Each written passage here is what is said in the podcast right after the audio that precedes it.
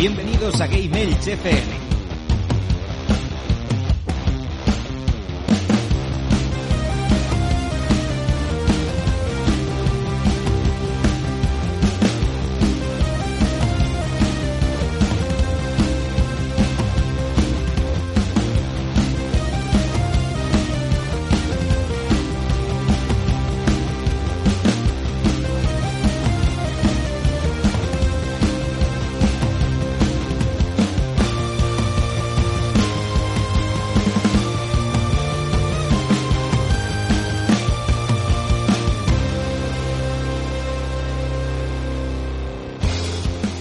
Muy buenas a todos y bienvenidos a Game Melch, vuestro, pro, vuestro podcast de videojuegos y cultura pop en clave social.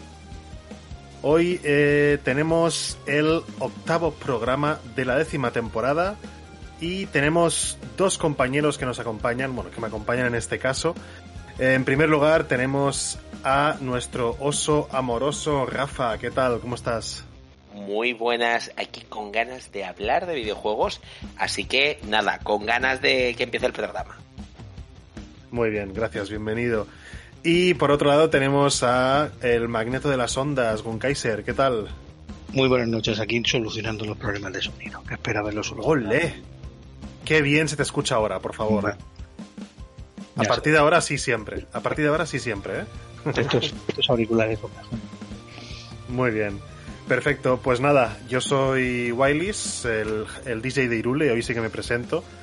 Y bien, estamos aquí en Petit Comité, vamos a, vamos a comentar hoy el...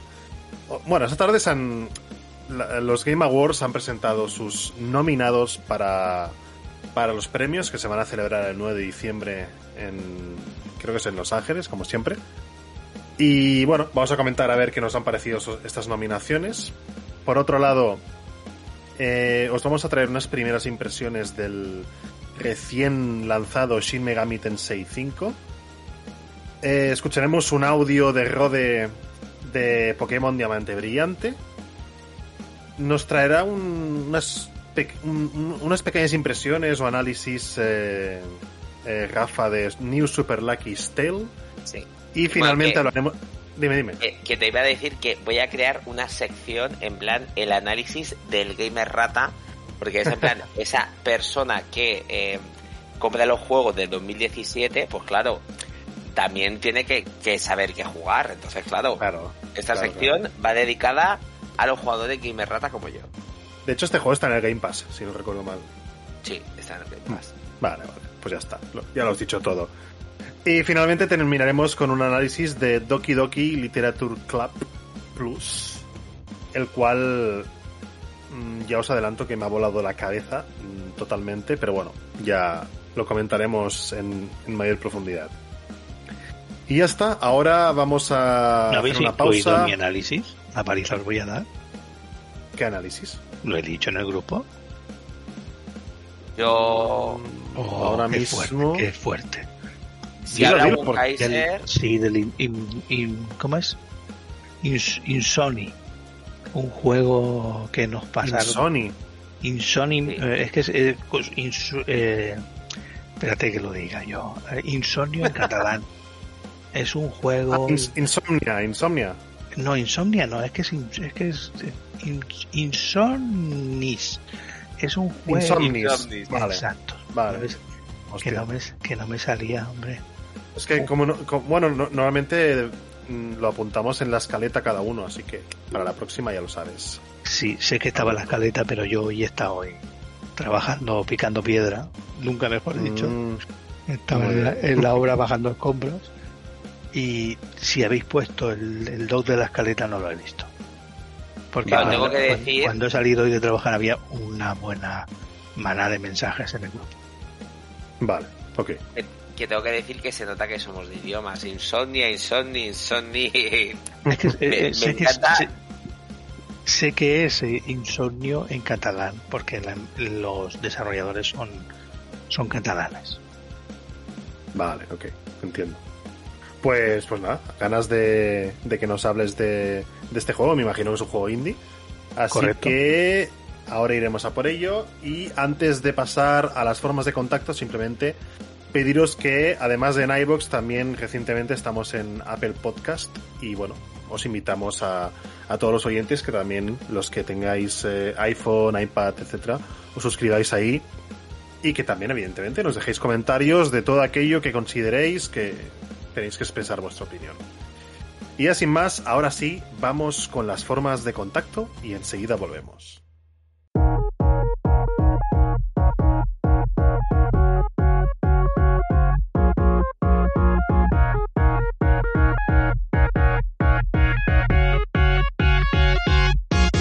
Contacta con GameElch. Escríbenos un correo a gameelchfm.gmail.com.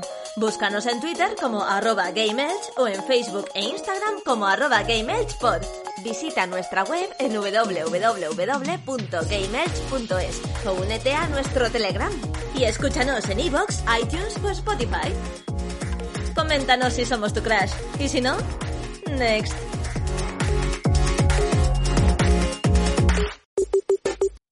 2016.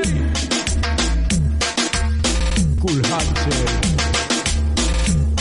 Radical Player. Segunda temporada.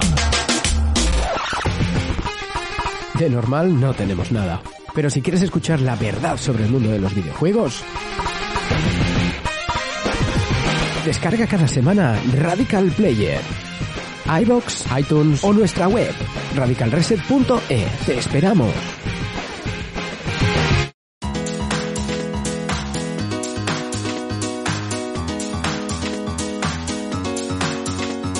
Y ya estamos de vuelta. Vamos a, a comenzar por el principio y eh, comentaremos los nominados a los Game Awards de 2021. Eh, Rafa, Gunkaiser, vosotros habéis tenido la oportunidad de trastear un poco la lista, habéis podido ver el, el vídeo en directo. El ¿No? vídeo en directo no. Tengo la lista aquí delante de mí.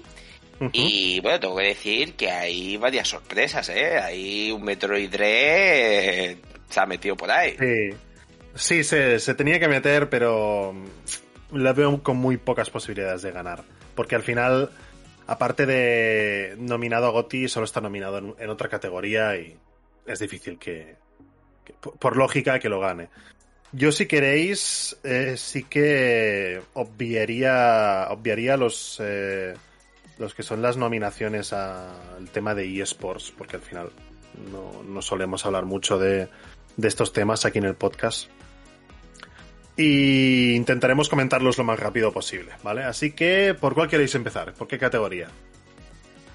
Hombre, pues empezamos por la de juego de año y ya empezamos así en plan potente o lo dejamos Vamos. para el final. ¿Empezamos fuerte? Va, va, empezamos fuerte. Venga, vamos a ir con el con el, el, el GOTY. Hombre, la verdad Muy que a mí me ha sorprendido, ¿eh? Tengo aquí lista. ¿Quieres que vaya diciendo los juegos que tengo en mi lista? Sí, dilos bueno, tú, dilos tenemos. tú. Por un lado tenemos Deathloop, It Takes Two, Metroid Dread, Psychonauts 2, que este me ha sorprendido, la verdad. Ratchet y Clan, una dimensión aparte, y Resident Evil 8 Village. Me ha sorprendido, ¿qué quieres que te diga? Yo Es- No te sé. sorprende Psychonauts. Psychonauts 2, eh, luego Resident Evil 8 también me sorprende. A ver, mm, no sé, porque no lo- yo creo que hay juegos más buenos, ¿no? O sea, es... No sé, a ver, que son juegazos, ¿eh? Tengo que decirte Sí. tal, pero que no me esperaba yo estos nombres, la verdad, para, para el juego del año de 2021. A mí me sorprende mucho más que no esté nominado Lost Judgm- Judgment en ninguna categoría. O sea, Por han pas- ejemplo, han pasado de él, pero de una forma estrambótica, diría. Y, y no es la- y es el segundo año consecutivo que pasa. El año pasado, eh, Yakuza Laika Dragon no estuvo nominado al GOTY, cuando era claramente uno de los mejores juegos del año. Y no, tu- no estu- no estuvo nominado, solo estuvo nominado a Mejor RPG, creo, y, y alguno más, eh, pero muy pocos. Y lo de este año es que, que Lost Judgment no es. Yo no lo he jugado, pero he visto gameplays, he visto análisis, eh, amigos míos que lo han jugado me han dicho que es impresionante que no esté nominado en ninguna categoría. La verdad es que, bueno, mm, no sé. ya no mí- sé a- qué. Ya no sé a qué mí me ha sorprendido, ¿eh? La verdad que, que me ha sorprendido. Pero no por nada, porque eh, es eso, o sea, es otros años, otros títulos, o mm, no sé, de verdad. O sea, he, he visto la lista y me he quedado Mm. así como diciendo que no, sigo diciendo que no porque considere que son juegos malos, ni muchísimo menos, sino porque, no sé, mm, pensaba que iba a haber otro tipo de títulos en el juego de Conti de- del 2021. Pero bueno, dicho ya ahí, veremos quién pensáis que puede ser vuestro ganador. De lo Comienza que- tú, un Kaiser, que, De los que no hay ahí, nada, sí. de los que hay ahí, para mí mm, considero que eh, o Ratchet and Clan o Resident Evil. Yo creo que Ratchet y Clan, pero porque a nivel visual y demás se ve una maravilla. Y bueno, y a mí el It Takes Two sé que no va a ganar, pero eh, me parece un súper Es el bonito. juego- Es el juego revelación del año, sin duda. Sí, sí. Sí, sí, sí. Pues, de- bueno, ¿y tú, Sergi, con cuál te quedas? Yo, bueno, yo, yo, yo por deseo me gustaría que ganara Metroid Dread porque ha sido lo mejor que he jugado este año, con diferencia, pero no lo va a ganar. Estoy convencido que no lo va a ganar. Y mi quiniela, pues en este caso iría por Deathloop.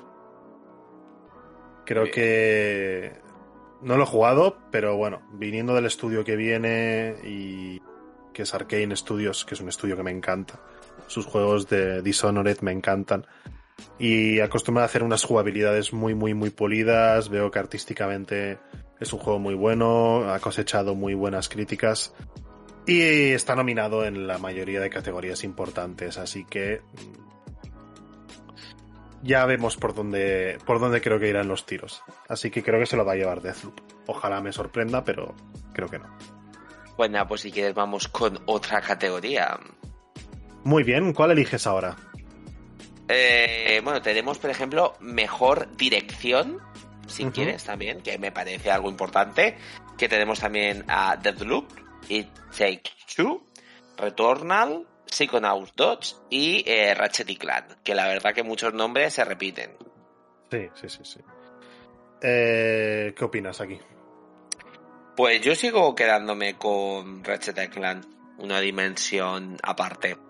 Es que, es que me- a ver, Ratchet y Clank me gusta muchísimo. Y, a- y aparte es que se ve increíblemente genial. Entonces, sigo diciendo It Takes Two y Ratchet Clank. ¿Tú un Kaiser? Sí, el Light Take Two sí, porque aquí es muy artístico, ¿no? Tiene muy bonita, muy buena pinta. Y pues, a, a nivel de dirección no lo sé porque como no lo he probado. Pero aquí podría ser un poco. Este es el, el premio un poco comodín que se guardan ellos. Sí, va a ver, normalmente aquí darían el nombre de del director, pero bueno, como no sigue la lógica del cine, este certamen, pues la verdad es que no te sabría decir. Em, yo estoy en blanco aquí. No, no he jugado ninguno de los, de los juegos nominados todavía. Eh, y al único que tendría acceso a corto plazo, a los únicos serían Psychonauts 2 y Takes Two. Así que mm, no me, no me puedo mojar. Pero bueno, sí, esto es como en, las- en, en los Oscars. Tú dices, este, esta me gusta. Ya, pero si fuera por el tema gráficos o, de- o a- o apartado artístico me podría mojar, pero con dirección que lo engloba todo, hasta que no juega el juego, es que no puedo, tío. Sería, no sería justo, sinceramente. Y sería precipitado y estaría prejuzgando otros juegos. Returnal y Ratchet and Clank y Deathloop no los podré jugar porque ahora mismo no tengo PS5 disponible. Así que al menos estos dos, pues eh, prefiero esperar a jugarlos antes de juzgarlos. Perfecto. Es mi decisión.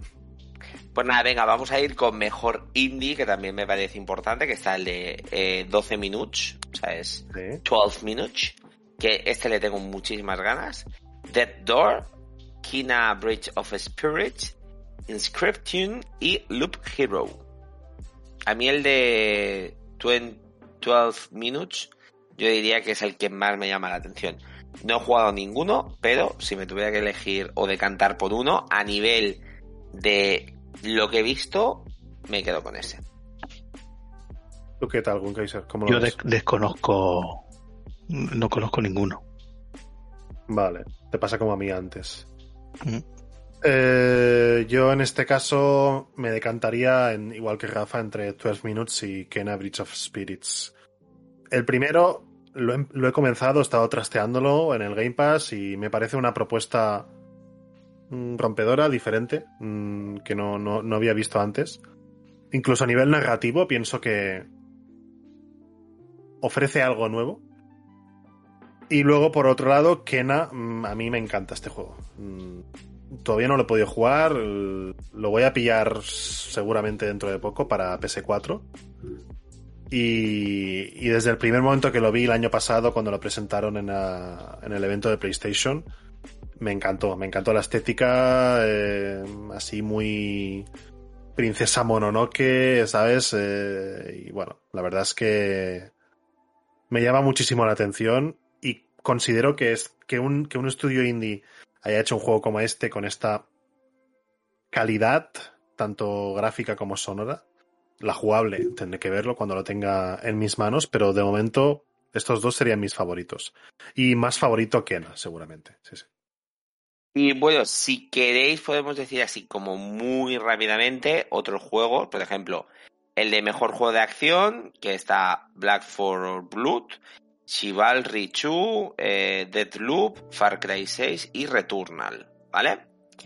Si queréis, lo que podemos decir es, decimos los, los nominados y ya pues es eso. O, sea, es- o- o- o seguimos ahí en plan pensando, o sea, podemos decir cuál pensamos que va a ganar, ¿vale? Pensamos, ¿vale? Vale, de acuerdo, hecho. O sea, es más que a lo mejor en plan que nos gustaría, vamos a ir a qué pensamos.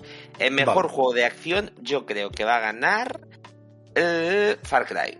Venga, por también. decir un. Mm, Yo me mojo aquí otra vez Deathloop. Venga, vamos a ir con mejor juego de acción y aventuras y tenemos Marvel Guardians of the Galaxy, Metroid Dread, Psychonaut 2, Ratchet y Clan, Una Dimensión Aparte o Resident Evil Village. Yo de aquí me quedo con Ratchet y Clan. Yo también. Yo aquí he puesto por Metroid porque es la única categoría que está, que está nominado aparte de la del GOTY, así que yo creo que se lo darán. Yo creo que se lo darán este. Venga, vamos a ir con mejor juego de rol que tenemos a Cyberpunk, Monster Hunter Rise, Scarlet Nexus, Shin Megami Tensei 5 y Tales of Arise. Y venga, y aquí me voy a quedar con el Tales. Estaría guay que El lo ganara. Estaría guay que lo ganara Cyberpunk después de todas las hostias que le han caído. Pues a mí me parece que han tenido un par de huevos, ¿eh? Para meterlo en la lista porque, porque tela. Pero bueno. Eh, no creo que esté en condiciones de ganarlo Cyberpunk porque todavía no termina de ofrecer el rendimiento que debería ofrecer un juego de su calibre. Así que... Es que no me he pasado ninguno de los demás, tío. Tengo dos a medias. Tengo Scarlet Nexus a medias que me está gustando mucho y. Y Shin Megami Tensei también, pero. va. Di cuál piensas que va a ganar. ¿Cuál Me piensas? mojo, me mojo. Eh, Tales of Arise. Tales of Arise. Venga. Vamos a ir con mejor juego de lucha que tenemos Demon Slayer, Kimetsu no Yaiba, Guilty Gear Strive, Melty Blood, Type Lumina, Nickelodeon All Star Brawl, hola, what the fuck, y Virtual Fighter 5 Ultimate Shadow. Tengo que decir que eh, mm, no han salido juegos de lucha este año, eh, porque mm, el Virtual Fighter 5 Ultimate Showdown me pareció una mierda a nivel supina y que esté el, ni- el Nickelodeon All Star Brawl eh, Bueno, es como un Smash, pero de Nickelodeon. No, no, no desentona tampoco. eh, denominado, tío, me parece un poco Pues yo, me quedo con, yo me quedo con Nickelodeon. ¿Sí? Como gane el de, el de Nickelodeon, yo No, me voy a quedar creo. con Kimetsu no ya veis, Kimetsu no Yaiba. Guilty Gear 5, mm, System, Arc, Arc System Works eh, son unos maestros haciendo juegos de lucha. Y es el mejor juego de lucha del año de, de calle, no, de, de autopista. O sea, no hay color con el resto. Venga, vamos a ir con mejor juego familiar, que tenemos It Takes Two, Mario Party Superstar, New Pokémon Snap, Super Mario 3D Wall más Bowser Fury y el WarioWare Get It Together, que bueno, que prácticamente eh, Es, la sección de Nintendo. Nintendo. Es la sección de Nintendo de cada año, como Sí, sí, sí, sí, sí. no saben dónde ponerlos, pues los meten ahí. Que dices, vale, ok. Venga, yo si me tuviera que quedar con uno de ellos, me quedo con New Pokémon Snap porque soy súper fan de la saga. Yo creo que a nivel familiar es más un Super Mario World, un 3D World. Yo ahí estoy de acuerdo con Gun. Y Takes Two no me encaja muy bien ahí porque no, A mí tampoco. Es un juego cooperativo, pero familiar. mm, No sé. Me, me desen- Aparte, se ve que tiene una narrativa bastante madura. No sé si esto para niños, aunque tenga una estética diferente, vale la pena. Pero bueno, definitivamente Super Mario. Super Mario eh, 3D World. Claro, yo creo que han dicho, vamos a meter uno que no sea Nintendo pues por, por, por meter. Bueno, vamos a ir con mejor juego de deportes o carreras y tenemos F1 2021, FIFA eh, 22, Forza Horizon 5, Hot Wheels Unleashed y Riders Republic. Y venga, yo creo que va a ganar el Forza Horizon 5. Por decir. Yo también. Por- Además, tú no estás jugando, ¿no, Sergi? Sí, sí, yo- ahí no, no hay discusión, creo. Yo creo que tampoco. De hecho, de hecho, mm, me sabe mal incluso que no esté nominado a Gotti porque tela. Lo que pasa es que, bueno, entiendo que a nivel el tipo de juego que es, pues quizá no da para un Gotti. Pero bueno, mm, va a ganar este premio seguro. Estoy segurísimo. Pues nada, venga, seguimos porque ya tenemos mejor juego de simulación de estrategia, que tenemos Ice of Empire 4, que va a ganar ese seguro, ya te lo digo yo. ¿Por Evil qué? Genius. Se han metido dos, categorías en una, simulación y estrategia, no tienen nada que ver una con la otra y las meten en un mismo premio. Sí, sí, sí, sí. Es que puede Evil- ganar cualquiera. En fin. Evil Genius 2, Huma- Humankind, Inscription o Microsoft Flight Simulation. Y yo creo que va a ganar Age of Empire 4. Ahí estoy ¿Y el con, resto? ahí estoy con, meter simulación y, y estrategia que no tiene nada que ver. Tienes que un, un Microsoft Flight Simulator, este último mm, ha estado muy muy a la altura, porque sí que lo he probado y yo mm, no sé cómo va a competir un juego así con, con Age of Empires, que también está muy bien, pero será el mejor de su categoría en estrategia, pero el mejor en simulación en Microsoft es Flight Claro, es Simulator. que- No, no lo entiendo. Yo tampoco, yo tampoco. Pero bueno, ¿con cuál te mojas? Pues me quedo con el Flight Simulator. Yo también te diría Flight Simulator, pero como salió el año pasado, en realidad eh, creo que lo va a ganar Age of Empires. Sí, puede ser. Esta categoría random, sí, sí. Y bueno, vamos a decir solamente la última, ¿vale? Vamos a terminar con mejor juego multijugador porque luego hay muchos otros premios, pero vamos a ir a lo que nos importa. Y está Black for Blood, It Takes Two, Now City, Monster Hunter Rise, New World y eh, Valheim. Y yo de aquí me voy a quedar con Back for Blood. Creo que va a ganar. ¿El Mm. resto? Yo igual que tú. Y Yo está. aquí me decanto por It Takes Two. Bueno, la verdad es que está nominado también a, a Gotti, entonces me imagino que también puede ir por ahí las cosas. Pues bueno, dicho esto, eh, Mira, yo, yo sí que diría una, yo sí que diría una categoría más, ¿vale? dime. Porque así, por ver un poco por, por dónde vais vosotros. Juego más esperado. Ah, sí, cierto, cierto, sí, sí, sí. Eden, Eden Ring, God of War Ragnarok, Horizon Forbidden West, la secuela de Zelda, Blade on the Wheel, o Starfield, ese no sé Ah, qué. Starfield. Ese, no sé- ese nuevo no sé cuál es. de de Bethesda, un juego nuevo de Bethesda. Ah, pues no Que harán, ha- harán un Skyrim en el espacio. Hostia, Ah, buena pinta. Sí. Sí, sí. hostia, sí, sí, sí, sí, sí. Pero no, no han enseñado mucha cosa. Yo sigo teniendo dudas de que salga el año que viene, pero bueno, veremos. Eh, como las tengo del juego que, que más espero, que es. Ya me conocéis. Es la, la secuela de Zelda Breath of the Wild, que todavía no tiene nombre oficial. Y mm, algo me dice que en la gala de estos premios va a haber algo. Pues mira, yo si me quedo, me quedo con Horizon Yo también. Yo también. Tengo muchas ganas del nuevo Horizon, me, lo- me encantó y tengo muchas ganas Mm. del siguiente. Los espero todos, ¿eh? Yo, o sea, to- los voy a jugar todos. No sé si el año que viene, pero seguro. O sea. Porque, Bueno, ah, es verdad, salen todos en PS4, es verdad. Yo tengo que decirte que el, que el año que viene, ni a la de Black, yo de eso, dentro de cinco años a lo mejor los he jugado todos. Cinco o seis. Es verdad, es verdad. No, no había caído en eso. Me caché la mar. Bueno, y ya, ya con esto ya hemos dicho todos los, los nominados. Y Pero antes solamente- me, me gustaría, me gustaría decir algo antes de que terminemos el, Sí, el- yo la sección, esta sección. Eh, y es que nos, no sé, nos sorprende que hayan estas categorías. O sea, es decir, estas categorías no, no, no, no son sobre videojuegos en sí. O sea, a mí me gustaría que hubiera categorías en plan, pues yo que sé, mejor jugabilidad, mejor eh, diseño de niveles, mejor diseño de personajes, este tipo de cosas, ¿no? Es que mejor juego de estrategia y simulación, es que no, no tiene ningún sentido.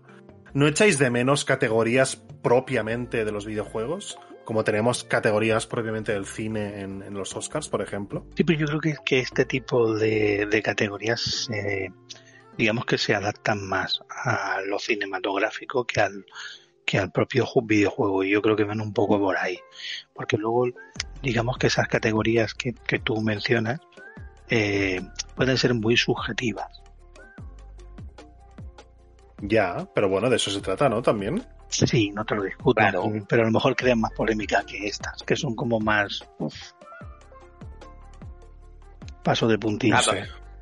Ya. Claro, que tú a lo mejor lo que dices es que ponen esto como para decir, bueno, no nos vamos a mojar demasiado en... ¿No? Mm. Hombre, En yo mi- tengo que decir mi que... sensación, ¿eh? que- Yo, sí, yo creo que, vamos a ver, mm, pienso lo mismo que Sergi. Me gustaría que estuvieran ese tipo más de, o sea, que, no pasaran tan de puntillas eh, al videojuego. Si esto es una entrega de premios a videojuegos, eh, sé más videojuego. Exacto. Pero bueno, yo también tengo, te, te digo que tampoco me chirría y también me gusta, ¿no? Porque es el de mejor juego de lucha Eh, sí, sí, o el mejor juego de rol. Eso, esos me gustan. Que sí que es verdad que hay un montón de, pues el mejor creador de contenido de videojuego o el mejor mm, entrenador de esports. Pues a lo mejor esos que son importantes, pero sí que es verdad que añadiría otros que, como dices tú, ¿sabes? Dan visibilidad más a otro tipo de profesionales que están un poquito más in- invisibilizados. Por ejemplo, el tema, la gente del concept art y todo esto, ¿no? A lo que has dicho tú, a la mejor creación de personajes o todo ese tipo de cosas a nivel artístico, pues no están tan reflejados. Pero bueno, mm, también te lo digo que a ver si poquito a poco va, va evolucionando esto. Veremos, a ver, hay otros premios que, que sí que están en estas categorías que hemos mencionado y que quizás son un poco más serios. Estos son más espectáculo, eh, están hechos por el Doritos este de las narices, que bueno, quieras que no, es su premio, o sea, es su gala. No hay ninguna academia del videojuego detrás como otra vez como en los Oscar, pero mm, bueno, mm, de momento es lo que tenemos, así que hay que hay que informarlo y hay que comunicarlo y para eso estamos aquí. Efectivamente. Y yo lo que te quería decir era que eh, ha salido un juego anunciado que me ha hecho una gracia tremenda y que yo creo que va a ser eh, carne de, de streamer. O sea, esto en Twitch lo va a petar, que es el juego de Dragon Ball The Breakers, que me he quedado flipando, que es un juego de estos asimétricos donde eh, habrá siete jugadores que encarnarán a siete supervivientes y luego el octavo será eh, uno de los malos pues de estos super icónicos el tema o Freezer, o Célula, o Boo, que lo que tiene que hacer es intentar matar a el resto de jugadores y los otros jugadores tienen que intentar sobrevivir pues con gadgets, con movidas, ¿sabes? Con, no sé, esconderse y demás. Y yo creo que va a ser un juego muy, pero que muy divertido. O sea, de hecho, me, me suena un montón al Dead by Lane, este que es de un asesino, que uno encarna un asesino y el resto son supervivientes. Pues, vamos, mm, mm, es que me ha parecido súper gracioso, te lo digo de verdad. Y hay personajes como Bulma, está Olang, eh, han puesto algunos personajes así como mm, nuevos y demás. Y yo creo que de verdad, eh, vaticino que lo va a petar en Twitch. Ya lo digo yo. De verdad te lo digo, va a ser un juego que va a destruir Twitch, porque es algo que le gusta a la gente que es Dragon Ball, más eh, este tipo de juego que a lo mejor podrán jugar varios youtubers o creadores de contenido juntos y va a destruir internet. Así que si queréis saber más información, sale el año que viene para PC, PlayStation 4, Xbox One y Nintendo Switch. Y buscarlo, ¿eh? Buscar un vídeo, ¿sabes? Porque es súper divertido ver el, el tráiler que se llama Dragon Ball The Breakers y ya con eso ya queda por terminado lo que quería decir. Interesante, interesante. A ver, yo como fan de Dragon Ball está bien que experimenten como con, cosas nuevas, pero yo lo que he visto no sé, no termino de verlo, no termino de verlo. A ser ser como tú, Rafa. Exacto. No, no. A ver, a mí ese tipo de juegos me, me gustan una mierda, o sea, esto lo digo. Pero o sea, yo lo que estoy diciendo, voy a vaticinar el éxito. Que a mí me guste. Mm, a mí no me gusta ni el LOL ni me gusta ese tipo de juegos. Pero mm. eso no quiere decir que no sea un exitazo. O sea, es. No, no, puedes, puede serlo, ¿eh? Pero no lo tendrá fácil tampoco, porque Kakarot tuvo un éxito bastante relativo, por ejemplo. Y luego incluyeron un juego de cartas, tipo Magic, eh, un juego de cartas de estrategia dentro del juego, que era la polla. O sea, yo, estuve jugando varias partidas, alguna de ellas en Twitch, y me lo pasé en grande. Pues al cabo de dos semanas de lanzarlo, que era gratuito, si tenías el juego, evidentemente, no jugaba nadie. El juego se esfumó, no. Y es Dragon Ball, ¿sabes? Y las cartas estaban curradas, o sea. Eh, bueno, mm, Dragon Ball en cartas físicas lo está petando, igual que Pokémon pero en videojuego pues no termina de funcionar. Por eso te digo que no todo lo que no todo lo que toca Dragon Ball funciona siempre. Así que yo tengo mis dudas. Ojalá funcione y sea un exitazo. Pues significará que una idea nueva pues tiene éxito, pero no lo veo claro. Nada claro. Perfecto. Bueno, pues ya cuando quieras podemos seguir para, la siguiente parte del programa. Sí, toca, toca hablar de primeras impresiones y análisis. Y voy a empezar yo con el, el análisis, las impresiones de Shin Megami Tensei. Muy, muy, muy cortito porque apenas he podido jugar unas tres horitas. Y la verdad es que el juego me está gustando, eh, pero no me está encandilando de momento tanto como Persona 5. Persona 5, eh, bueno, para quien no lo sepa, la saga Persona es un spin-off de la saga Shin Megami Tensei, ¿vale? Que tuvo sus primeros sus primeros juegos en, en la generación de 16 bits para Super Nintendo. Luego ya pasaron a PlayStation y de ahí pues PlayStation 2, eh, PS Vita, etcétera, etcétera, etcétera. Han ido llegando posteriormente a, a Nintendo Switch también. Eh, bueno, Persona 5 Strikers y ahora Shin Megami Tensei 5 y Shin Megami Tensei 3. Que tú lo jugaste, ¿verdad, Rafa? Sí, sí, sí, yo lo jugué y a ver, eh, es que la gente que se vaya, o sea, que vaya a jugar este juego pensando que se van a encontrar un, un persona, no tiene nada que ver. El Shin Megami Tensei, claro, al final eh, solamente hay un personaje, ¿vale? y al final tienes que ir cazando otros bichos, que esos bichos van a ser tus acompañantes. Entonces, a mí en un juego de rol, a mí me gusta mucho que haya personajes distintos y que sean los monstruos que tienes que ir cazando y demás, no me termina de cuadrar tanto, pero porque mm, yo soy un jugador súper clásico de rol y me gusta lo clásico. A mí, a mí me parece, o sea, opino igual que tú. Yo creo que Shin Megami Tensei ha querido imitar un poco la, la, la fórmula de Pokémon, porque al final no deja de ser lo mismo y, y con Persona 5 era igual, es decir, aunque en Persona 5 tú llevaras más personajes, tus personas podías hacer que, fueran eh, demonios y, y, monstruos que tú puedes reclutar para, para tu equipo. Aquí, como comentas, en Shin Megami Tensei 5 es lo mismo que en el 3, seguramente. El 3 lo tengo, lo tengo por jugar todavía, pero creo que no. Es una saga muy, muy, muy purista, no hacen cambios, porque tienen un, un nicho de seguidores muy, muy fiel, sobre todo en Japón, evidentemente. Y de ahí no salen, mm, les va bien así. Mm, Atlus es una, es una desarrolladora que no suele arriesgarse demasiado. Y ellos están contentos con este juego y al final, pues, eh, el juego es bueno, yo no digo que sea malo, ¿eh? Pero sí que es eso que, a ver, te cuesta engancharte al principio porque a nivel narrativo, mmm, al menos las tres primeras horas yo no he visto nada que digas, wow, esta historia me engancha o no sé, va bastante lento, la verdad. Y final, o sea, somos un estudiante de, de instituto, como en bueno, como en todos los juegos de, de esta saga, eh, y nos sueltan ahí en, en medio de, de Tokio y bueno, por A o por B, es que no puedo hacer demasiados spoilers, lo siento.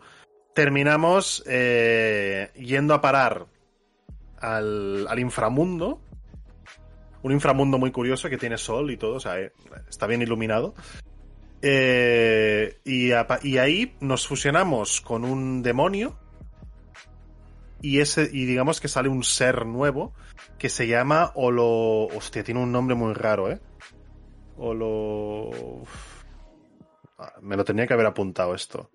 Pero bueno. Bueno, un, un bicho, vamos. Es, es, un es, un ser, una fusión entre un humano y un demonio. Y este demonio tiene que ir a un lugar para cumplir una misión, que es la primera misión del juego. A partir de ahí, no sé cómo, cómo más se va a desarrollar.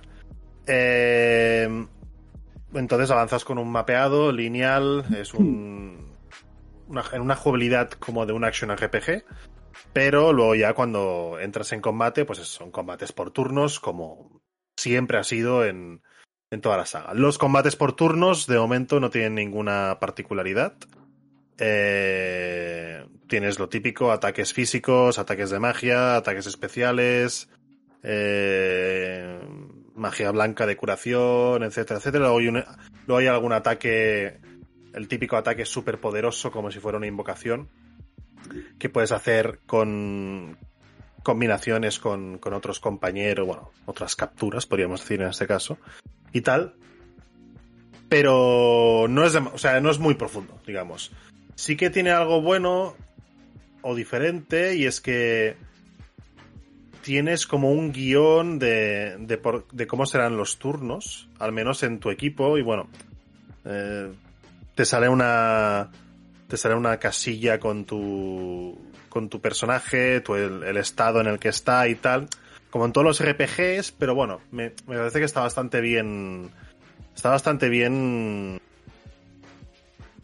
configurado o lo muestran de una forma pues mucho más amena. Supongo porque han tenido en, cuenta que este juego también se va a jugar en portátil, así que tiene, tiene todo el sentido.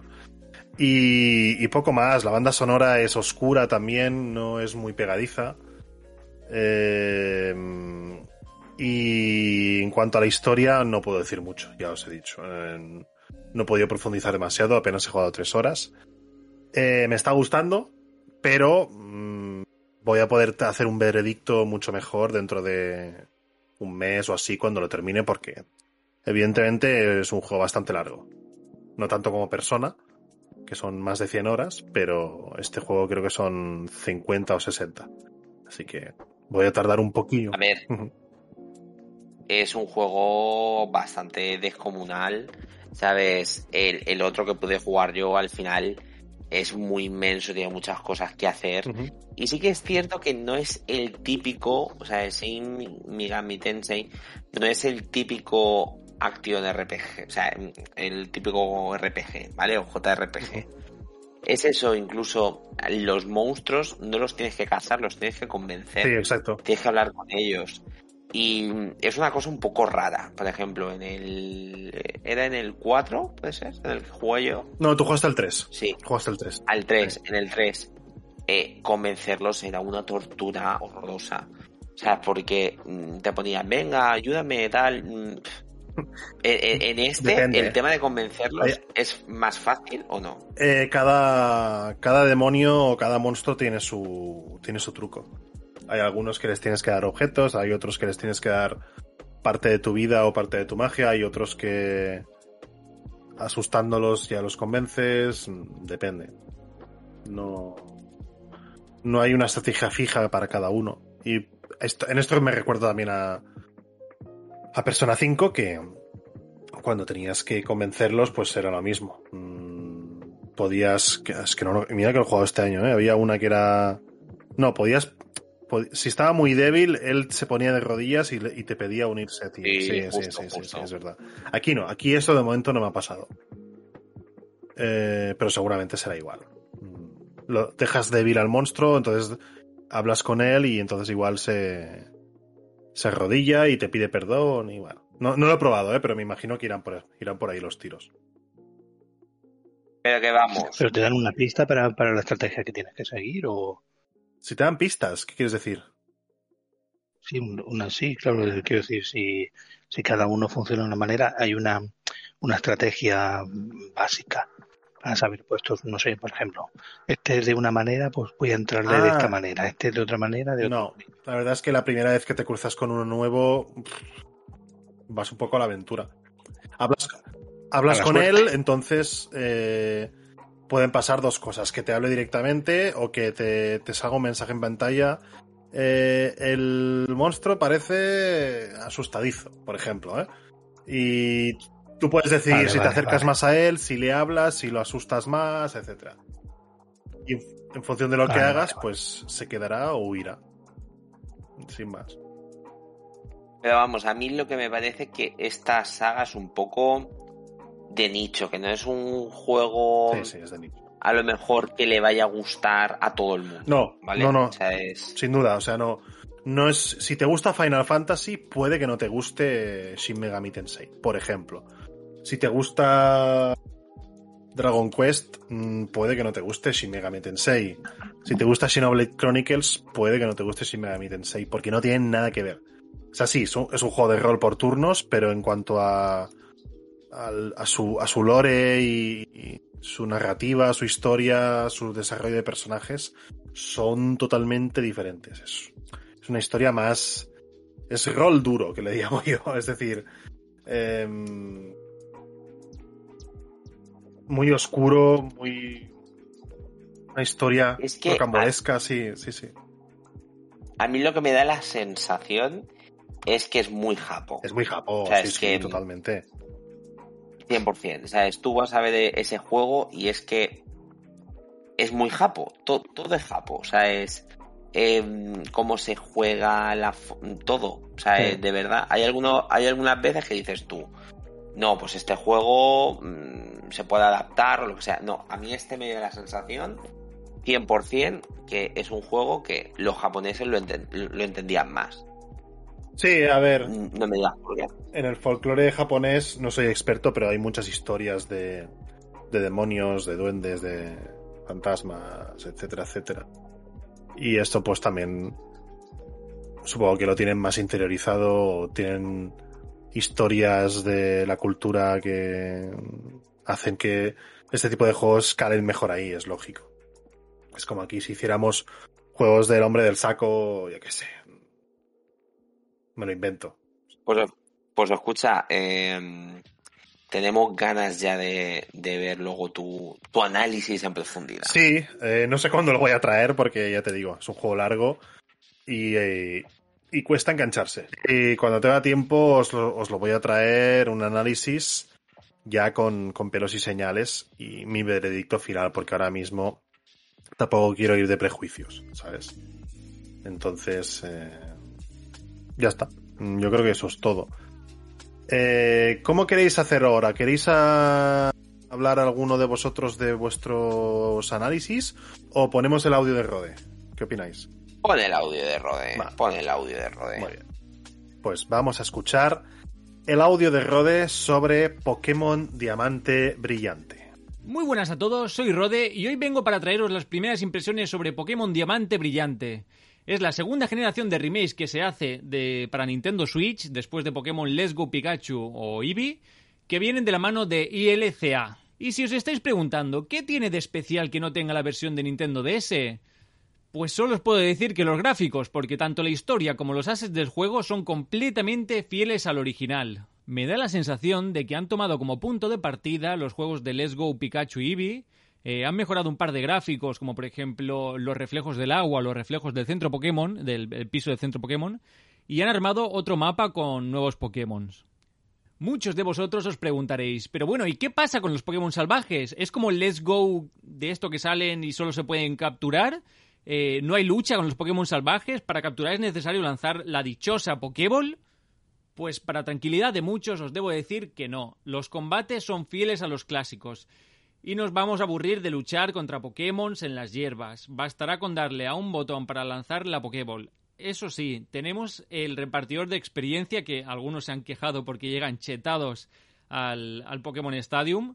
Pues es lo que hay. Eh, luchamos siempre con nuestro Pokémon que el de fuego y, ya está. Y el, resto pues sube de, nivel automáticamente y, y. Y llegamos chetados con todos los Pokémon. A mí personalmente me, gusta bastante este sistema porque no me tengo que calentar la cabeza en entrenar uno y otro, sobre todo si tienes un Magikarp que tiene que evolucionar a Gyarados y es un dolor de cabeza. Lo dejo en el inventario ahí en el, en el, en el banquillo y, y se autosube a Gyarados. Otra cosa a destacar es que los Pokémon están ocultos en la hierba y no sabremos cuándo nos toparemos eh, en ellos con la batalla. Al contrario que en Pokémon Espada y Escudo que correteaban por ahí y, molaba mucho. Aquí no. Clásico total. Eh, totalmente escondidos, te metes en la hierba y luchas contra ellos. El nombre de Diamante y Perla le viene que ni pintado al título del juego porque son dos auténticas joyazas para gozar. Eh, si nunca has jugado a los títulos, ahora puede ser muy buena excusa para incursionar en la saga y disfrutar de esta aventura. Si tuviera que elegir entre Pokémon Espada y Escudo y Diamante y Perla, me quedo con Espada y Escudo. ¿Por qué? Pues es muy fácil. Estos juegos vienen de una consola con muchas limitaciones técnicas que impedían crear un mundo abierto como, es el Espada y el Escudo.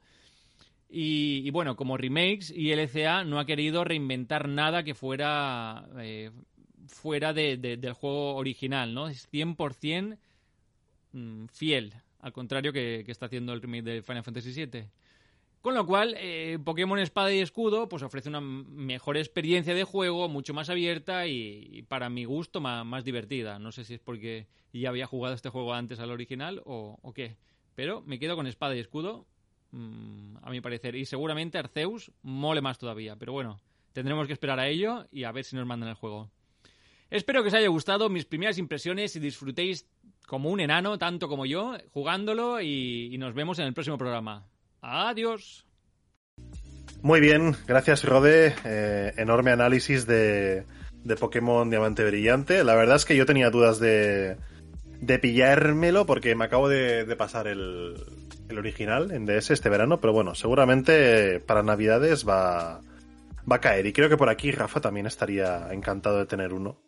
Pero. Sí, sí, sí, sí. No, no, yo soy de Pokémon for the Power a, a tope. O sea, a mí me encanta Pokémon. Eh, lo que pasa que es eso, es un juego que a mí me gusta dedicarle su tiempo. Claro, claro, claro. Pero muy guay, ¿eh? si es que Rode siempre lo hace bien, así que ya nos ha puesto los dientes largos. Me cago en la mano. Muy bien. Eh, pues nada, Rafa, no sé si quieres comenzar tú con el análisis o impresiones de New Super Lucky Tale. Pues sí, venga, vamos a ir con mi nueva sección porque ya sabéis que, eh, no sé, ¿sabes? Quiero hacer un bien por los gamers rata, entonces claro, tenemos mucho que jugar por muy poco, ¿vale? Entonces, ¿qué ocurre? El otro día conseguí el New Super Lucky Tales.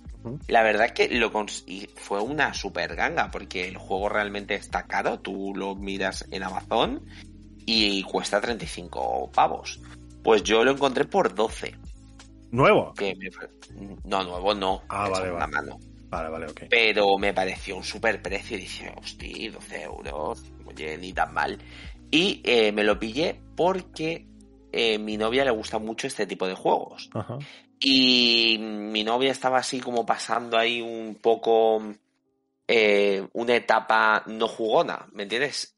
Tipo, a lo mejor no, este tipo de juego como que se estresa enseguida, ¿vale? Y entonces yo quería encontrar un juego facilito, resultón, divertido y demás. Y vi este juego y dije, ¡buah! Este es el juego perfecto. Y es un juego que estoy jugando con, con mi novia. Eh, me está encantando. ¿Sabes? Tiene un espíritu, un rollito, espíritu de dragón, eh, Banjo Kazooie, no sé. Me está gustando muchísimo. Tiene eh, pantallas tanto en 3D como en 2D. Y luego tiene como varios minijuegos que tienes que ir eh, haciendo. Y lo que tienes que hacer es ir recolectando páginas, ¿vale? Y es un juego súper divertido, súper sencillito, porque yo últimamente me estoy dando cuenta que eh, juego que he empezado y juego que se me complica demasiado, mm, no me gusta. O sea, de hecho, empecé el Crossing Rolls, que es un juego eh, que era de, de, Revolver Digital y demás, que es un juego así tipo pixel art, que era como tipo Stranger Things, que me estaba molando un montón, pero tío, em, se me empezó a complicar demasiado la cosa y tal, y dije, a tomar por culo. Y es eso, y este juego es todo lo que yo quiero, algo sencillito, algo divertido, algo muy bien hecho, con muy buen gusto. Eh, ¿Qué es eso? Que no es un juego que mm, de alguna manera el jugador le pone una situación un poco más tensa. Te, te pongo en situación.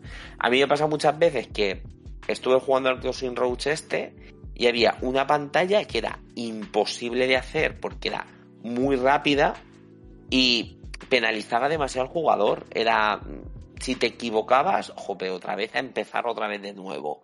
Y era muy fácil morir en esa parte.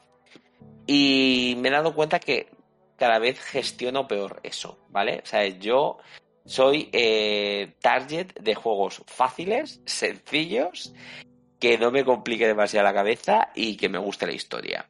Y New Super Lucky Tales lo tiene todo.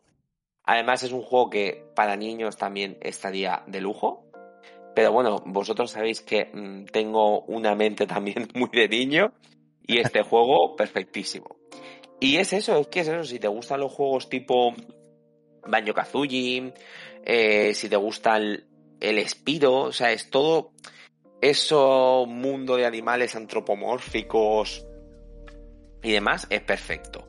Además, el muñecote este tiene doble salto, puede atacar con la cola y luego también tiene una habilidad que está muy chula, que es como que puede eh, escarbar, ¿sabes? Como que puede escarbar en el suelo. O sea, si hay tierra y todo eso, como que puede escarbar y llegar a otros sitios. Y, me gustan las eh, estas nuevas dinámicas que, que propone el juego. Así que es un juego muy fresco, muy divertido, que aunque en Amazon te dice que está a 35 euros, si es eso, si tú vas haciendo ahí un poco tus deberes de gamer rata, seguro que lo encuentras baratico, porque es un juego que salió en 2017, ¿vale? O sea, fíjate tú, yo aquí, el gran Rafa García, hablando de juegos, mmm, vamos, eh, que acaban de salir, ¿eh? Hace 4.000 años, pero bueno, no pasa nada. Así que nada, eh, solamente quería hablar eh, con vosotros de que estaba jugando este juego y que nada, y que lo juguéis. Y el siguiente que voy a jugar es el A Heart in a Time. Que Ah, también ese es, otro. Ese es buenísimo. pues esto, me estoy yo mm, aficionando a este tipo de juegos. Pues El haces- A Hat in a Time- te- pero eso te lo has pasado tú, el A Hat este in a A Time? Hat in, A Hat in Time eh, lo he probado. Lo he probado y es un, es un juego tipo Mario. Así como de recolección de, de objetos y plataformeo. Y de hecho hubo gente cuando salió Mario Odyssey, en- creo que es del 2017 también este juego. Y salió, perdón, salió solo para Switch, creo, en esa época. Y eh, hubo gente que le gustó más eh, a Hat in Time incluso que Super Mario Odyssey. O sea que el juego. Sí, sí, te lo juro.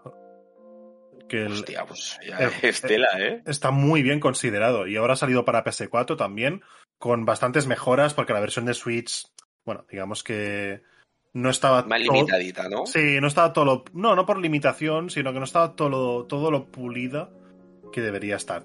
Es un estudio independiente al final, o sea que tampoco hay que pedirles peras al olmo, pero sí que, es, sí que es cierto que con el tiempo han tenido tiempo para pulir esta versión de PS4 que dicen que es brutal. Brutal, brutal. Además me lo pillaré por eh, en PlayStation 4 Sí. por el tema de los logros, que vosotros sabéis que a mí los logros me gustan un montón. Así que nada, eh, quería compartir con vosotros que estaba jugando ese juego y poco más, mm, de verdad. O sea, es jugarlo porque os va a gustar, ¿eh? De verdad. Estoy seguro. Y nada, quería compartirlo con vosotros. Así que, si quieres que hable mi queridísimo Un Kaiser y que nos explique el juego que está jugando él. Muchas gracias, Rafa. Pues nada, Gun, ¿qué, qué nos, qué nos traes? Nos traes algo sobre, sobre dormir, ¿no? Sobre insomnios o algo así. Insomnis. No, es un juego. Insomnis. Es un juego de los creadores Patch Game.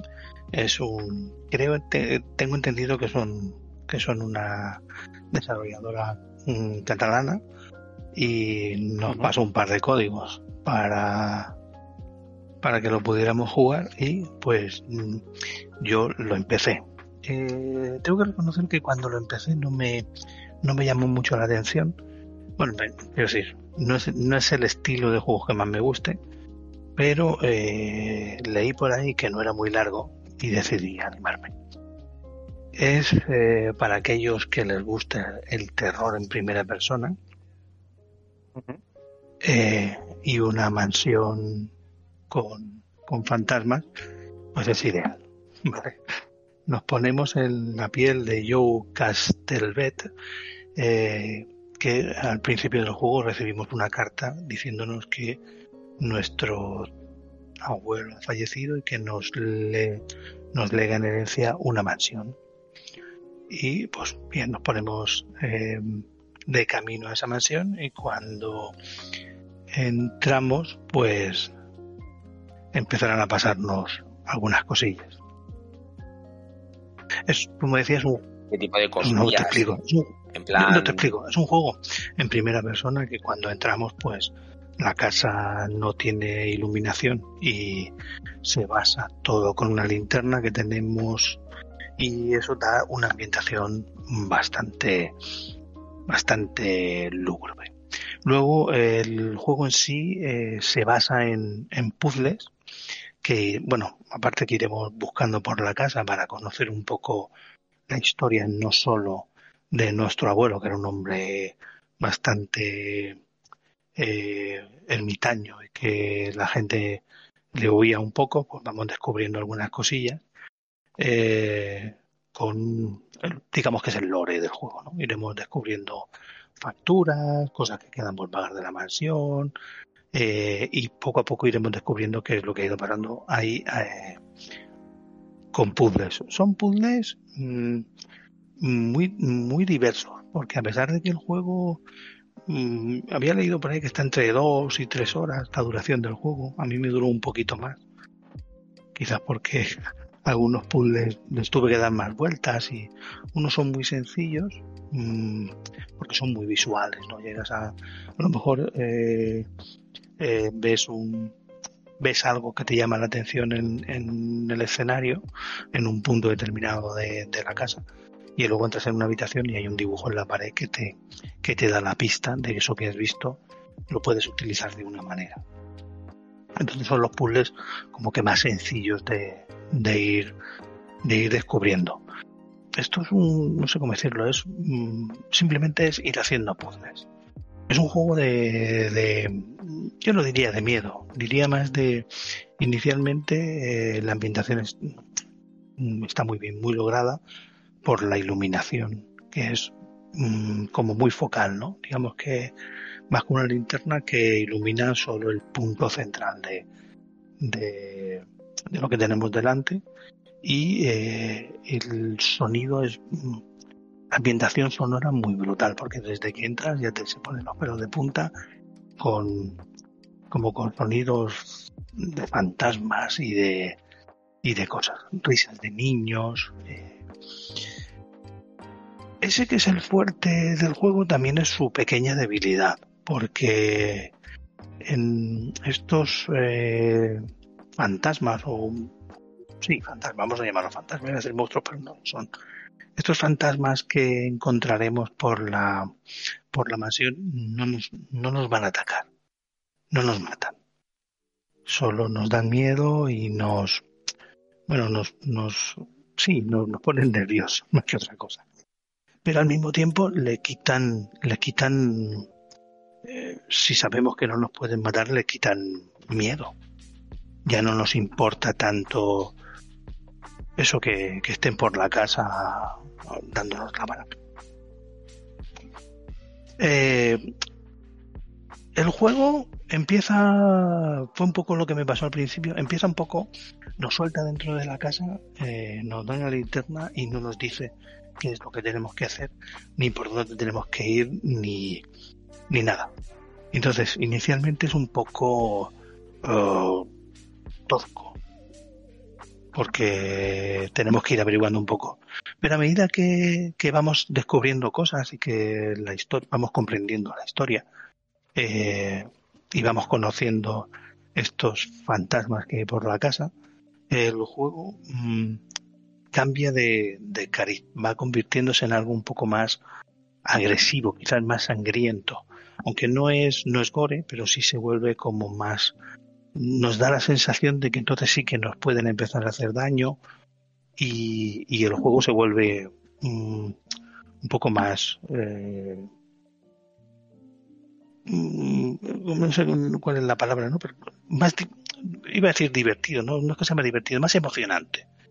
Y sí que es verdad que el juego eh, la ambientación y lo sonoro eh, nos mete muy mucho en la historia y los puzzles no desentonan, no es una cosa que de repente aparezca rollo Resident Evil donde eh, tienes que encontrar el número de una combinación o tienes que coger la llave que está a freír bonos para llevarla a otro sitio. No, este juego eh, entraremos en una sala y una vez que averiguemos el puzzle mm, o podemos salir de esa sala o podemos avanzar a otra parte de la mansión, aunque luego mm, volveremos a recorrer partes de la mansión que ya hemos recorrido, pero lo bueno que tiene el juego es que la va a cambiar, con lo cual eh, nos da una mayor sensación de desasosiego, porque llegamos por sitios que ya hemos pasado, que son no diferentes, pero sí que notamos que, que han ido que han ido cambiando.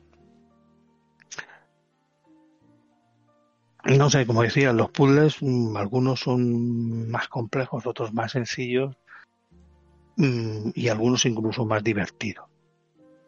Sencillos, fáciles y divertidos. No puedo contar mucho de la historia porque porque para no romper un poco la magia en sí. Pero yo lo recomiendo mucho porque es un juego, ya te digo, mm, no dura mucho, está entre dos y tres horas y tiene, creo que tiene dos finales. Yo he visto uno, pero tiene dos finales que nos permite eh, volverlo a jugar para averiguar cuál es el otro final. Salió a la venta creo que por 14 euros y poco, con lo cual tampoco es un juego muy caro. Que vamos que por lo que nos cuesta eh, está muy, muy, muy bien y es muy, muy interesante. O sea, muy interesante. Mm, no sé cómo no, como no puedo dar muchas pistas, creo que poco más puedo contar así de, del juego. la verdad que pinta bien, ¿eh? Pinta bien. Sí, sí, totalmente. Por lo que has ido diciendo, a mí me recuerda un poco, mmm, bastante, te diría, a Layers of Fear. ¿Puede ser? Ese no lo conozco yo. Bueno, es, es un planteamiento similar. O sea, tú eres un... Bueno, tu personaje entra en una casa que está encantada y tienes que jugar más un poco con los cuadros, ¿no? La, los puzzles son con los cuadros. Pero bueno, sí que es. Aquí, Sí, aquí todo. Eh, quizás es algo así, porque realmente los puzzles son, los puzzles son algo muy visual. ¿Vale? Claro, por los eso. Son muy visuales. Aquí el único inconveniente que yo le encuentro más al, al juego en comparación a otros juegos similares es que aquí nuestro personaje es muy plano. Eh, vale, no, no, encontramos nada en nuestro personaje.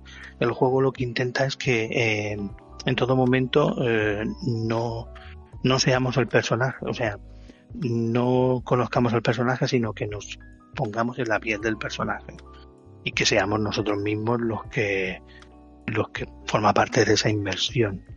Pero eh, queda muy plano porque no, no te llegas a, pues, ¿cómo decir? No te llegas a, a creer que eres parte de la historia la juegas y es divertida en ocasiones. Tengo que reconocer que mm, a mí me resultó la gran mayoría de del juego me resultó mm, muy agobiante, ¿vale? Durante mm, no me no me gustan este tipo de juegos precisamente por eso, ¿no? Porque eh, ya no tolero el miedo como lo toleraba cuando era más, más, joven, aunque tengo que reconocer que últimamente me ha dado por volver a ver películas de miedo y eso y tal, como que me, me vuelvo a divertir con ello, ¿no? Y quizás por eso le, me he conseguido pasar, bueno, conseguido. Me ha, me ha llamado la atención este juego y lo he jugado.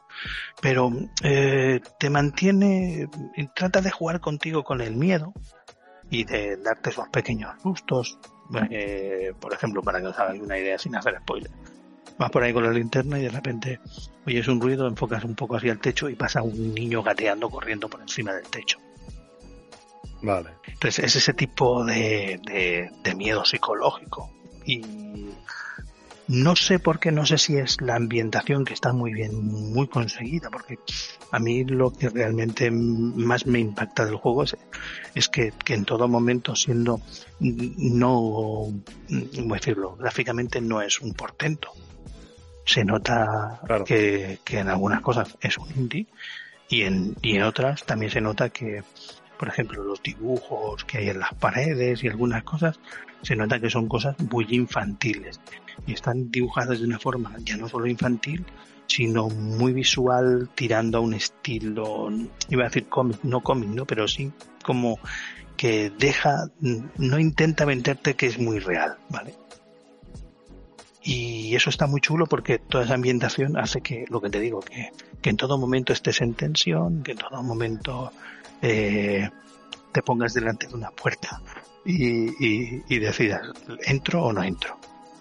porque hay veces que, no pasa nada, que entras y encuentras un puzzle relativamente sencillo, otro que a mitad del puzzle pues te, va poniendo en tensión pensando que te va a dar un susto al final, o te lo da, otras veces sí que te lo da. Y, eso está muy logrado. También tengo que reconocer que en, en ocasiones eh, es un poco, ¿cómo decirlo? O por lo menos para mí, yo que soy muy torpe para eso.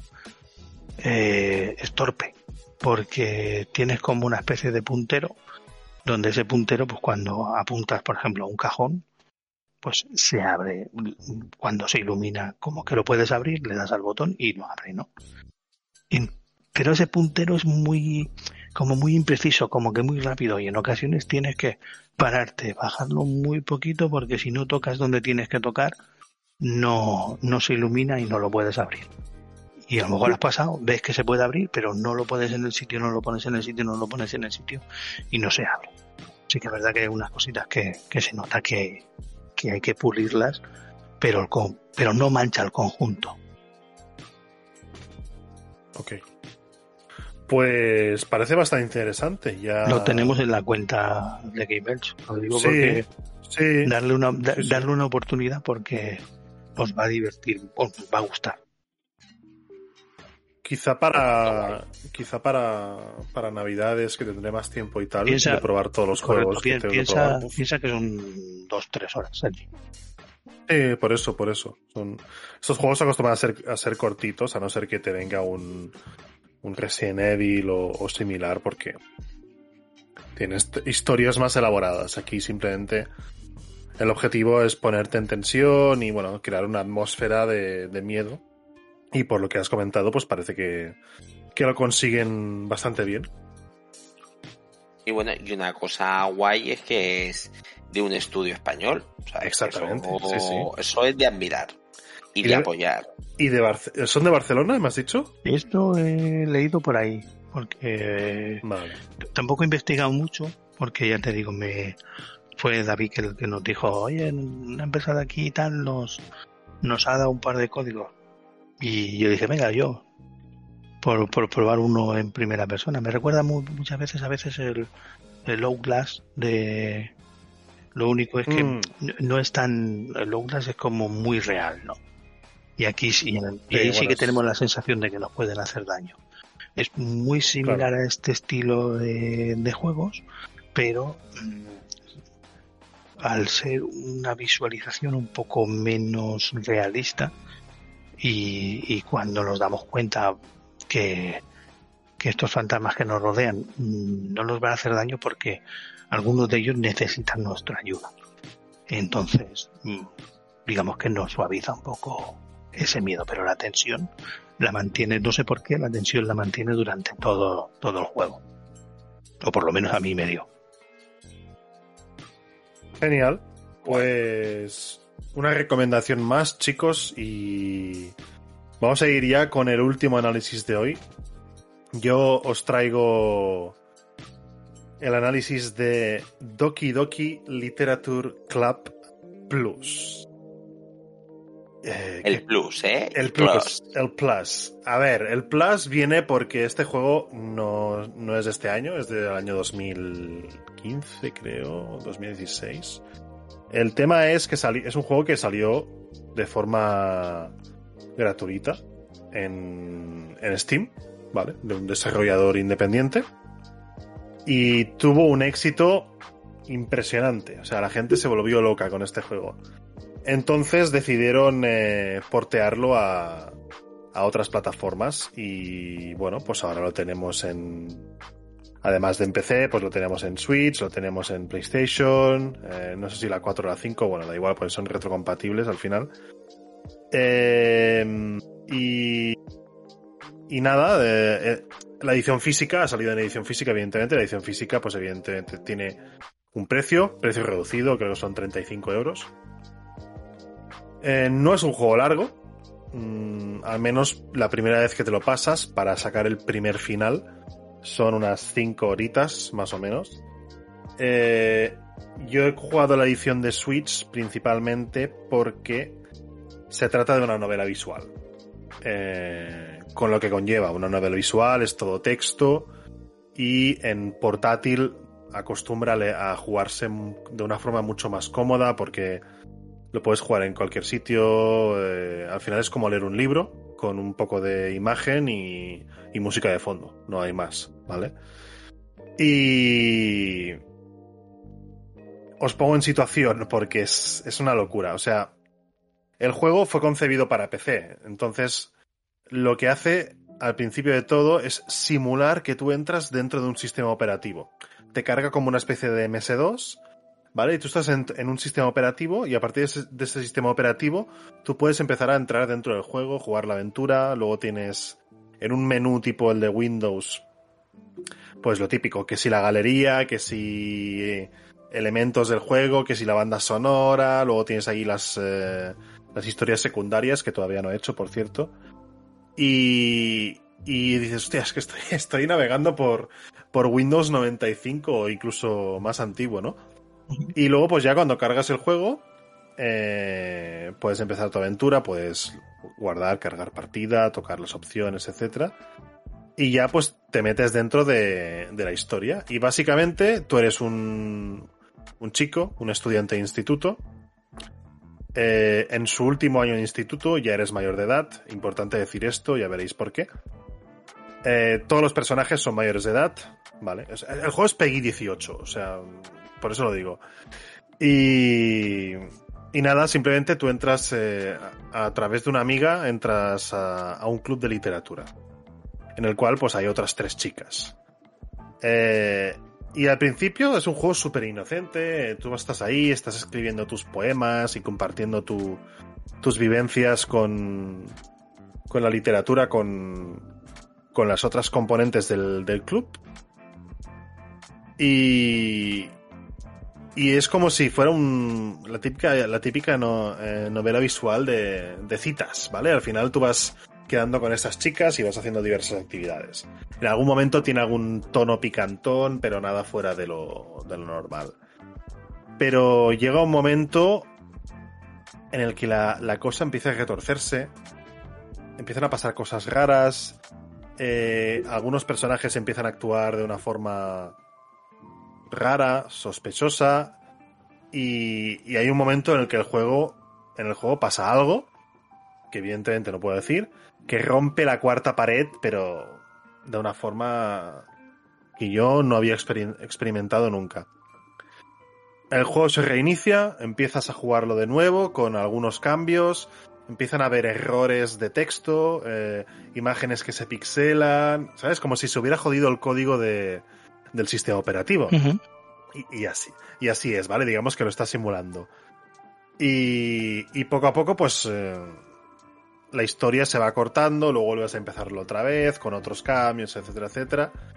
Y. Y al final. Hay un final feliz, podríamos decir.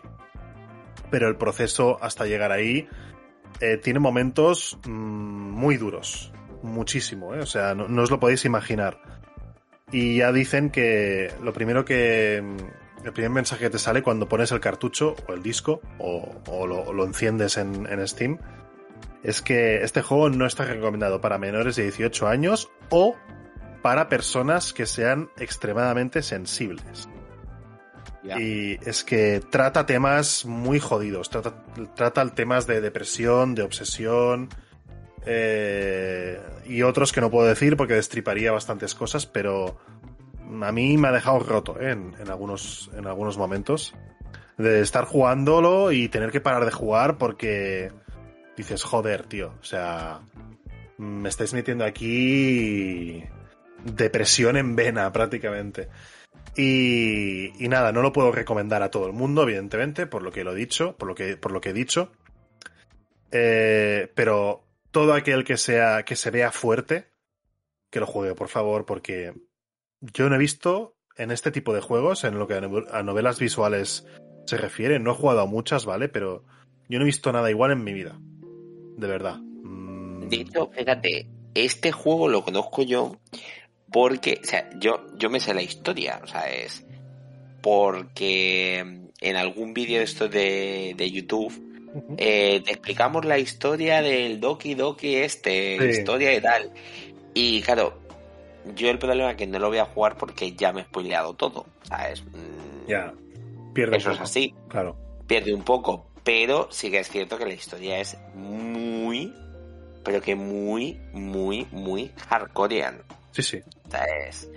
Y luego además yo he visto todos los finales explicados, todo y tiene un lore y una cosa detrás sí, sí, sí. que es muy, muy, muy, muy, muy jodido. De hecho, es en plan, yo creo que está recomendado para todo ese tipo de personas que le gustan estos animes oscurillos, ¿sabes? Que se les van un poco la pinza, porque yo creo que los japoneses, para crear historias psicológicas que sí. te dejen también un poquito tocadillo, Tía, pero... Eh, son, son expertos. ¿eh? Yo he visto muchos Seinen y, y, he leído algunos mangas Seinen y tal, que son los que son más eh, adultos, podríamos decir. Y, y, esto me parece que va incluso más allá, ¿eh? Porque es que te, te revienta por dentro de una forma que dices, hostia puta, tío. Mm, quieren que te destrocen por dentro. Sí, sí, sí. Juega sí. este juego. Exacto. Una cosa que no he dicho y, y que es bastante importante es que el, el juego en su origen estaba solo eh, subtitulado al inglés. Pero ah, en esta edición la Plus está, viene traducido al español, con lo cual es un plus, valga la redundancia, eh, para jugarlo ahora porque, bueno, sé que para mucha gente es difícil eh, con un idioma que no dominas quizá al 100% poder seguir un juego tan denso como es una novela visual. A mí, me- a mí también me ha pasado. Y, que venga traducido en nuestro idioma, pues evidentemente es una ventaja muy, muy grande. Sí que es cierto que la, ver- la versión gratuita, la de Steam, no está en español, a no ser que hayan sacado algún parche, que no, no- lo desconozco. Pero bueno, mm, ya os digo, ha salido a precio reducido, 35 euros. Dentro de cuatro días estará a 25 y dentro de un año estará a 15. Así que Pero no te pienses, este juego es uno de los que te lo compras y demás. Y luego, con el paso del tiempo, seguro que cuesta un pastizal encontrarlo, ¿eh? sí, sí, sí. No creo que haya mucha tirada, ¿no? Claro, al haber tan poca tirada, luego Mm. cuando vayas a quererlo comprar, este juego puede ser una buena inversión, ¿eh? Estoy viendo aquí, Hombre, tampoco. estoy viendo imágenes y se nota así sí. que son chicas muy sexy, pero luego estoy viendo imágenes de como cuando tiene el fallo ese que dices tú y es bastante perturbador. Sí, pero no, no mires muchas imágenes porque si no te vas a spoilear al final. No, no. Claro, eh, si lo quieres jugar, mm, ya te digo. Y lo que decís de que en físico, a ver, tampoco es que estemos aquí alimentando la especulación, pero mm, yo creo que si, si el juego tiene éxito, sacarán más, habrá más tiradas.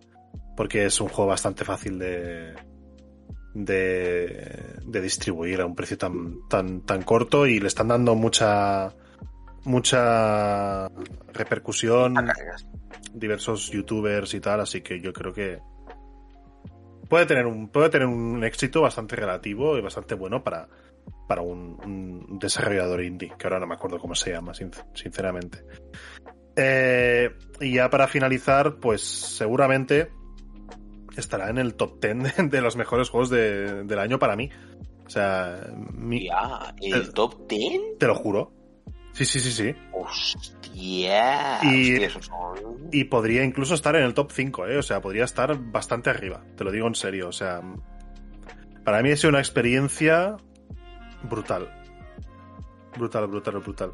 No me pongo a sacarme el 100% ahora porque tengo muchas cosas pendientes, pero este juego, igual para el verano que viene, cuando esté de vacaciones ahí en la playa tranquilo, igual me lo vuelvo a jugar, me saco todos los finales y tal, porque, porque bueno, quiero conocer las historias alternativas que hay y tal, y ver qué pasa si tomas según qué tipo de decisiones, porque ya te digo, es que es duro, es duro, Guay, guay, guay. pero bueno. Y también tiene su parte de moraleja, lo cual es muy positivo de, bueno, en cuanto a las relaciones sociales, saber muy bien lo que dices y cuándo lo dices para, para no poder, o sea, para no, no herir sentimientos y, y, y no, no tratar mal a gente, sin quererlo, evidentemente, que, que no se lo merece. Yo solamente tengo que decir que, mm, que sí, que es un juego muy perturbador, que yo ya me sé la historia, pero sí que es verdad que tenemos que decir que al ser una novela visual te tiene que gustar leer, ¿sabes? Porque Sí, claro, mm, sí, sí. Lo único que vas a hacer es leer y tomar decisiones, ya está.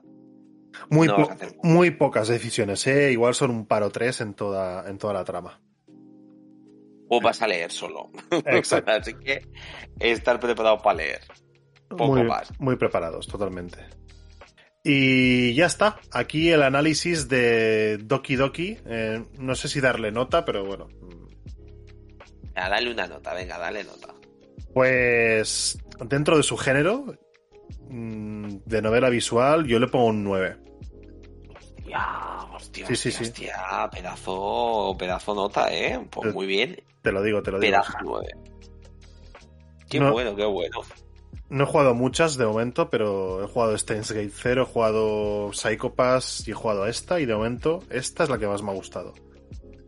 Eh... Yo intenté jugar Psycho Pass y no, no pude. ¿No? Ah, está guay. No.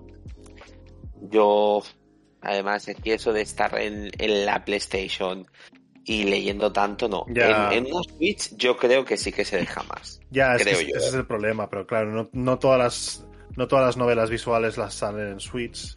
Y Psycho Pass eh, la regalaron un día para los suscriptores de Precision Plus. Y bueno, pues la pillé y la probé y tal, y bueno, me gustó, estaba guay. Y aparte era un anime, luego vi algunos capítulos del anime que te explicaban la historia de otra manera, no sé. Algún día hablaremos de él. Y, eso es todo, chicos. Vamos a pasar a la siguiente sección, si no tenéis nada más que comentar. Y vamos con los comentarios de los oyentes. Soy el señor androide del podcast La Taberna del Androide y estás escuchando Game Elch FM.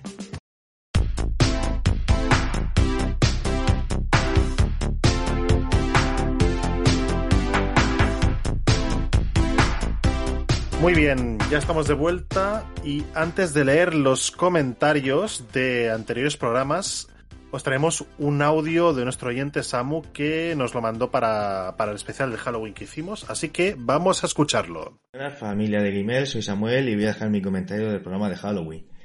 Eh, me siento identificado con un Kaiser porque yo también he sufrido varias experiencias con el mundo paranormal, por así decirlo, y también me gusta mucho.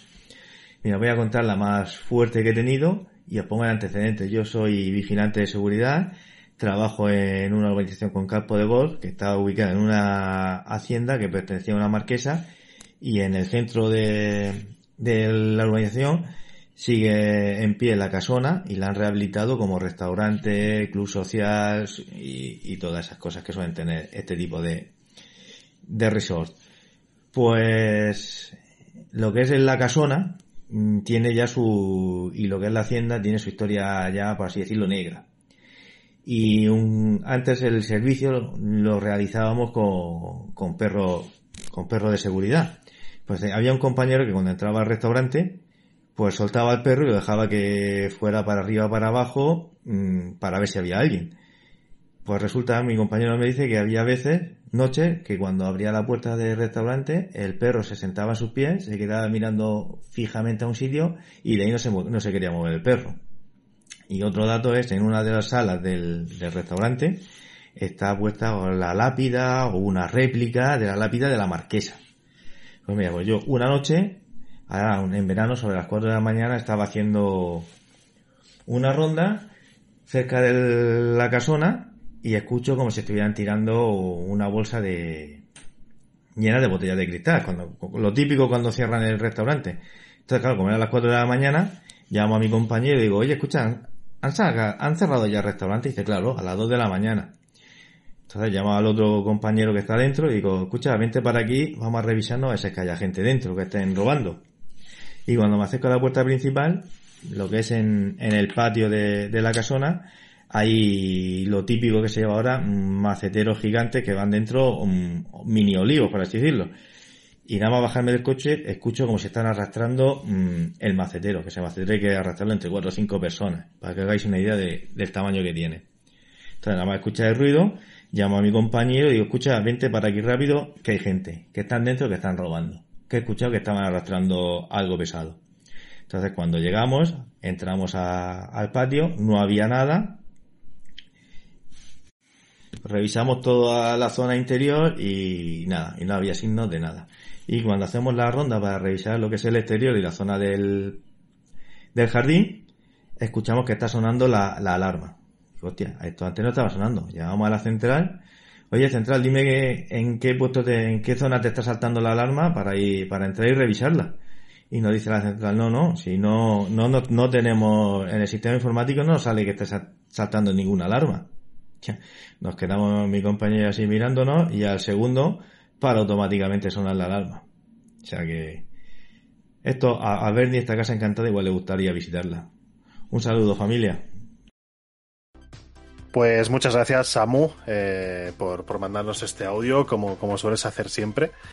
Y Rafa, ¿qué me dices? ¿Cuántos comentarios tenemos hoy? Pues vamos a ir dándole caña porque eh, nos vamos directamente al programa número 7, que era eh, del que estuvimos hablando, del premio al podcasting, del Mafia, del Guardián de la Galaxia, del Forza y de incluso el Peppa Pig. Y vamos a ir con los comentarios. Y dice Jaime Brotons. Eh, grande Jaime, grande Jaime, dice Bernie y equipo, gracias por el trabajo que habéis hecho premiando y dando visibilidad a nuestro medio. Y gracias por contar conmigo para esta edición tan especial. Un fuerte abrazo. Pues muchas gracias Jaime, que eres un grande. Eh, Samuel nos dice, buenas familia, lo primero de todo, enhorabuena por el premio. Dice, para eh, los que hemos tocado algo de edición, sabemos lo tedioso que es trabajar en eso. Y el segundo, gracias a Bernie, que me he terminado por decidir por jugar el Guardián de la Galaxia. Había leído muy buenas críticas y estas pues ya están más que confirmadas. dice, un abrazo. También tenemos a Ilt Juegos que nos dice, muy grandes Game Elch por los premios y la gala. Tremendo curro que os habéis pegado para promover el podcasting de videojuegos. Mandy se lo pasó genial por allí y José también en Discord. Al fin se puso cara y se conoció un montón eh, bueno, conoció un montón de crack que solo conocíamos por sus voces. Enhorabuena a todos los premiados, pero también a todos los demás. Demasiado crack hay metido en esto regalándonos minutos de diversión. Así da gusto hacer esto, joder. También tenemos a Podcast VR que nos dice, fue un placer estar allí y saludados a todos. Mi mujer me comentó volviendo a casa que le llamaba la atención que había muy buen rollo entre todos los podcasts y que se notaba en el ambiente. Oye, la verdad que qué guay, ¿eh? sí que es verdad que en el tema podcasting hay muy buen rollo. Catcom nos dice, bona feina, muchas gracias. Y GTA Restar nos dice, eh, gracias por vuestro trabajo. Y Mandy Cotton nos dice, enorme los chicos de Game Edge. Y estos serían todos los comentarios. Que oye, que la verdad que todos muy bonitos. Muchísimas gracias por Gracias, de verdad. Por estos comentarios que nos llenan el, alma. De verdad, así da gusto leer esta sección. Y con esto y un bizcocho, pues hemos terminado esta parte. Muy bien, pues ya solo queda despedir el programa, chicos. Eh, ¿cómo, ¿Cómo os ha ido? ¿Cómo os lo habéis pasado? ¿Bien? Muy bien, muy bien. Con vosotros siempre, con vosotros on fire. Perfecto, pues nada. Eh, ¿A qué vais a jugar esta semana, chicos, antes de despedirnos? El juego del zorrito. Vas a seguir con Super Lucky Tales, muy bien. ¿Y tú, eh, un Kaiser? Yo voy a retomar el Valhalla, que lo, he tenido que embarcar una, una semana y seguramente esta semana la eche vuelva a, a ser un vikingo. Muy bien, a ver si a ver si te lo consigues pasar ya y nos traes tu análisis también. Pues sí, pues la verdad es que me está gustando mucho.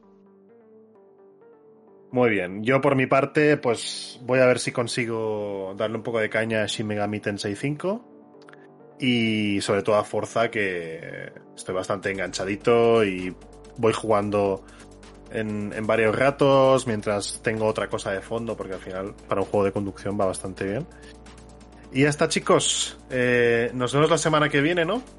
La semana que viene nos vemos. Muy bien. Kaiser, tú también estabas por aquí, ¿no? Me imagino. Muy bien. Yo me despido también. La semana que viene no sé si voy a poder estar.